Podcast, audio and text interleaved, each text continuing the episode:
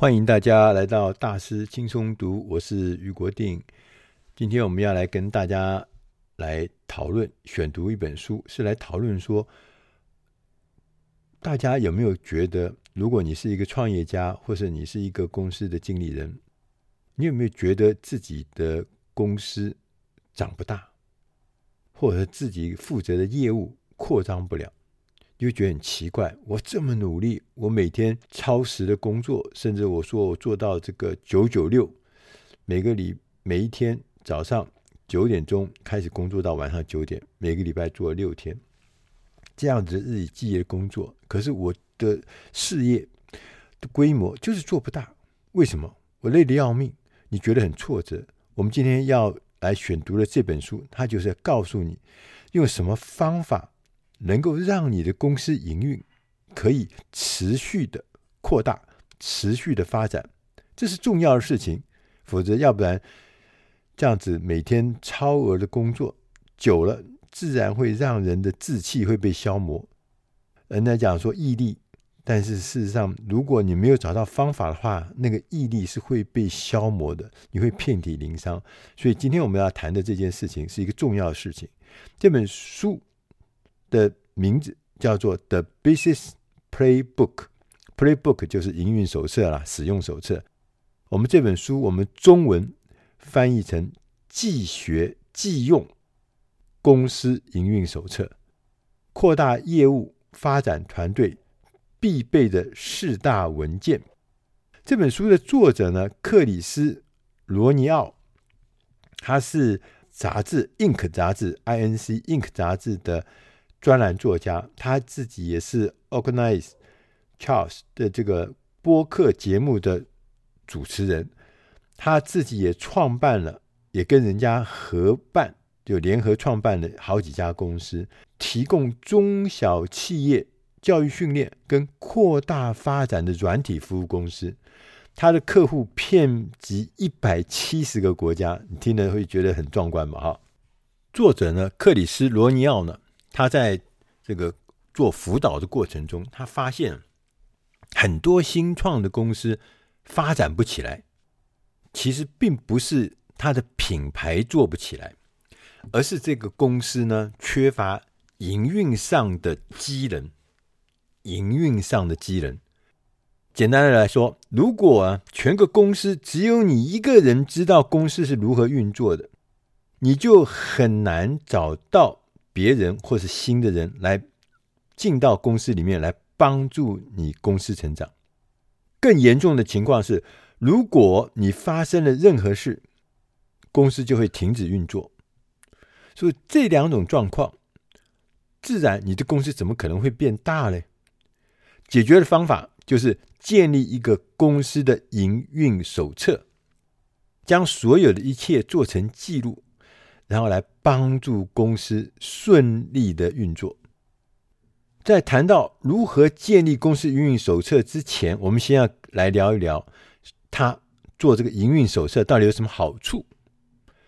他说：“如果啊，如果你是公司的创办人，你脑袋里面一切，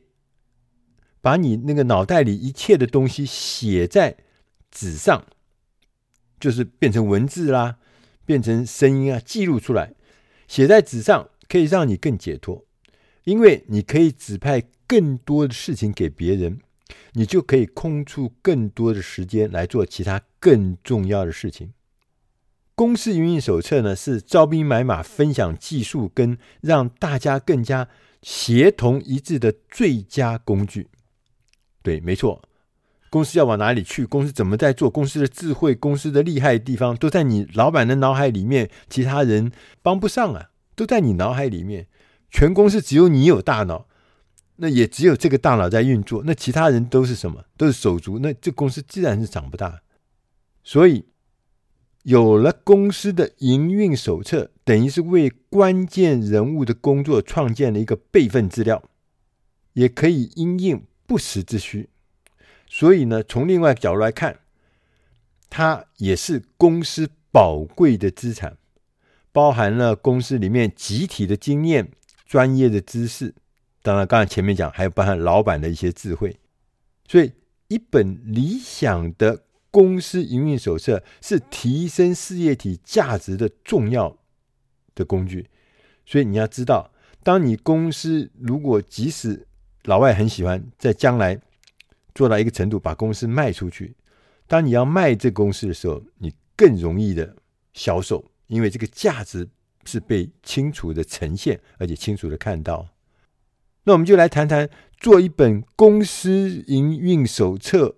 你必须要有哪些内容？作者说有四个元素你必须具备：第一个简介，第二个人员，第三个政策，第四个流程。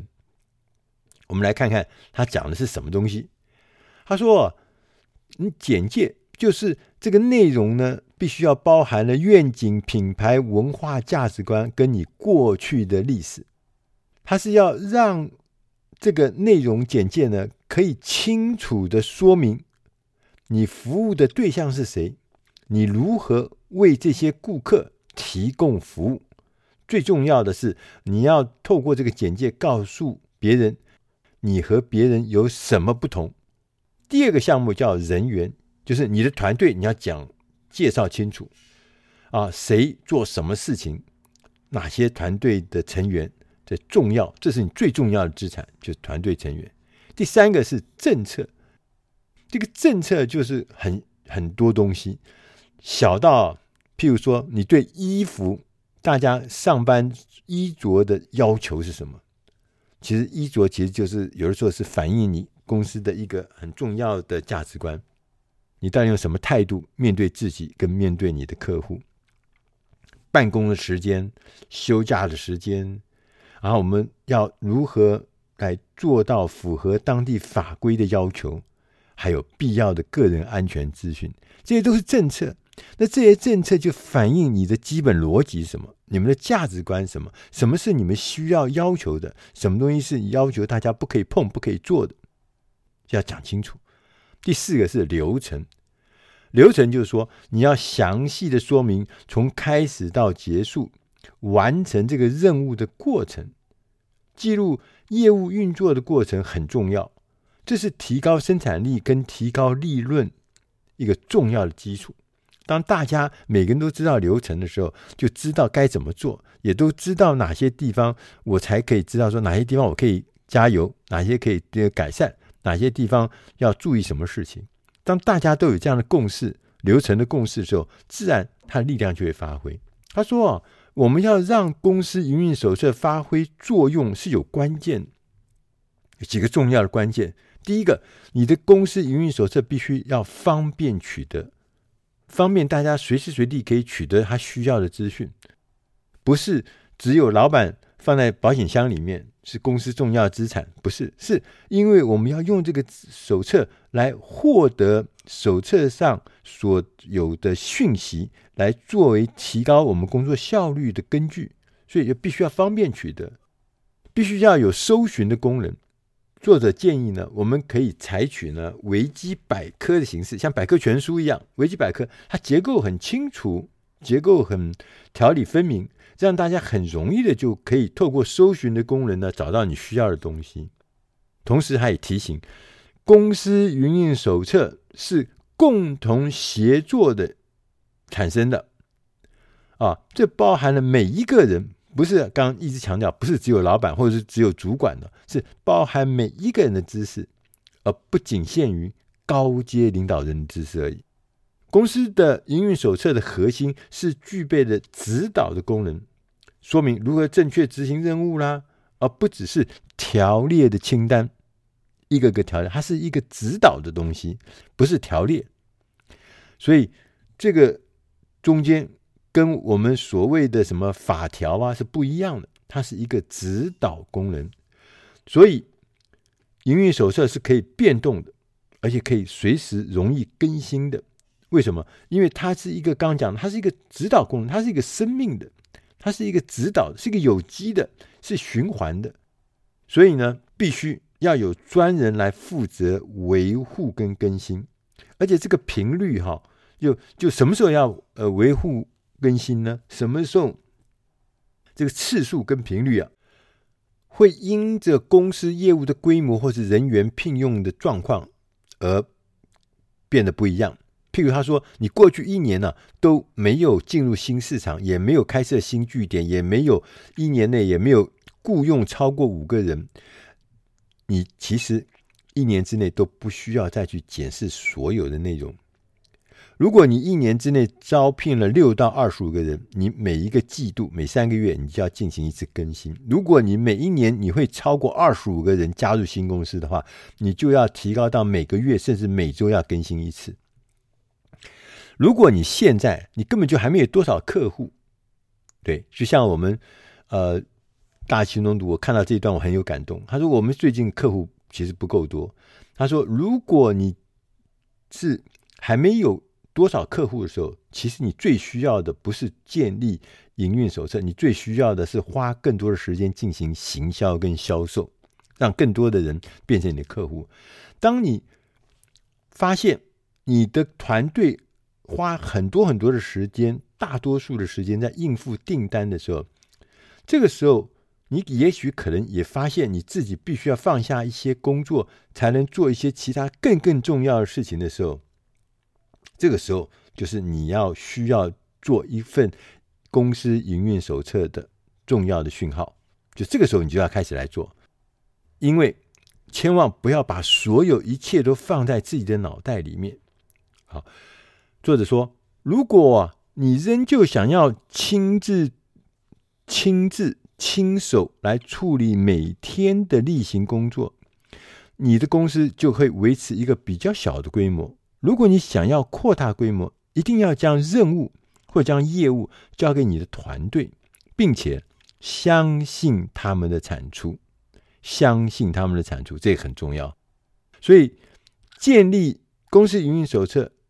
刚刚前面讲，它能够帮你顺利招兵买马，招到好的人、新的人，而且能够快速的扩张、快速的运作这些公司的营运手册。透过他，其他的人也可以帮助你把公司的事情做得更好，甚至是你在做的事情，你透过公司营运手册，他们可以代劳，他们可以做得更好，而且更扩大。所以呢，结论就是，公司营手册是扩大业务、发展团队必备的工具。你越早开始建立，是越好的一件事情。你听了我们刚刚讲的这些话，如果你需要对公司营运手册有更深入、更仔细、更完整的文字讯息，你听完以后你觉得不够，你还想要多一点，那请你上网去搜寻大师轻松读官网，或者上 Google Podcast，你去搜寻大师轻松读之轻松读大师单元，你会看到、会听到更多更多的内容。以上的内容是出自《大师轻松读》第八百六十五期《既学既用公司营运手册》。我是余国定，希望以上的内容对你在拓展事业、在职场上面都能帮上忙。谢谢大家收听，我们下个礼拜同一时间再会。